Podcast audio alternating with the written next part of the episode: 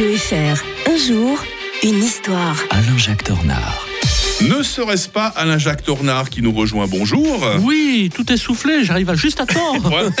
Reprenez, allez, reprenez quelques instants votre souffle. On va revenir un 5 septembre 1905 pour évoquer euh, le traité russo-japonais de Portsmouth. Voilà, comme je le prononce bien. Ouais, c'est pas, en- c'est pas en Angleterre, hein, c'est en, en l'État de New Hampshire, aux États-Unis, Mhm. sous l'égide du président américain Theodore Roosevelt. Alors attention, pas le Roosevelt de la Seconde Guerre mondiale, hein, Voilà. c'est celui d'avant, quoi.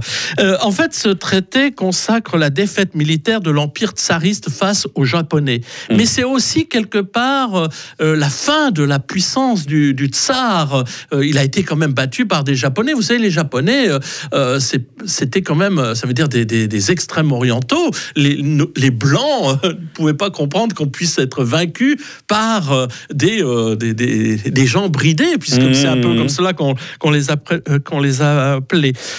En fait, euh, ils en avaient pris un sacré coup, les Russes. hein. La flotte avait été détruite à, euh, à Tsushima. Euh, Le port Arthur avait été pris. Ils avaient dû céder la moitié de l'île de Sakhalin, euh, les établissements Mandchourie. Elle reconnaît aussi le protectorat du Japon sur la Corée, une grande partie de la Mandchourie, bien entendu. Et, et tout ça fait que les, Russes le prennent vraiment très mal. Ils ont senti que euh, ils pouvaient plus s'étendre de ce côté-là. Déjà qu'ils avaient été expulsés, enfin, ils avaient vendu l'Alaska, mais ils avaient perdu donc leur pied, euh, leur, pied à terre, j'allais dire, euh, du côté américain. Et donc, euh, tandis que les peuples d'Asie se, rendent- se disent, bah, tiens, si le Japon a, pu comme ça triompher, nous, on peut peut-être retrouver aussi quelque part de notre dignité. Les Européens se rendent compte aussi que leur suprématie est fragile et peut-être touche à sa fin. Les Allemands et les Anglais sont troublés par les conséquences inattendues de, leur jeu d'alliance, hein, puisqu'ils ont laissé faire les Japonais. La France, qui avait beaucoup investi, vous savez, les fameux bons, euh, les fonds, euh, le, le bon du, trésor euh, russe, les, les emprunts russes, comme on les a appelés, Mmh. eh bien, se disent, mais est-ce qu'on a vraiment joué la bonne carte? Et puis Nicolas II se dit, mais tiens, maintenant, il faut que je me refasse un petit peu.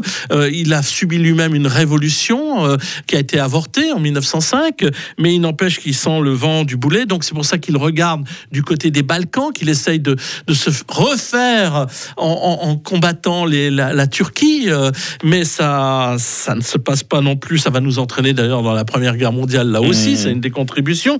Et quand euh, les Russes auront enfin l'occasion de prendre leur revanche sur les Japonais, c'est à la toute fin de la Seconde Guerre mondiale. Ils étaient restés neutres jusqu'alors. Ils attendent la défaite des Japonais pour attaquer les Japonais euh, au mois d'août 1945. Ils vont récupérer leur, toute l'île de Sakhalin et ils vont même prendre au passage toutes les îles Kouril. Ce qui veut dire que euh, juste en face du dernier euh, point euh, japonais, vous avez une petite île bah, qui est déjà à la Russie, et ce qui pose toujours problème actuellement. Toujours parce que c'est un hein. contentieux. Ça sera d'ailleurs peut-être une des causes d'une prochaine guerre, parce que les Japonais euh, tiennent énormément à retrouver une partie au moins de leur fameuse île Kouril. L'historien de Radio Fribourg va nous livrer un commentaire demain. Vous allez nous parler wokisme, un peu le wokisme pour les nuls, hein, demain, si j'ai bien Ouais. saisi Alain Jacques. hein. Ouais, ça sera pas forcément très gentil pour le, le.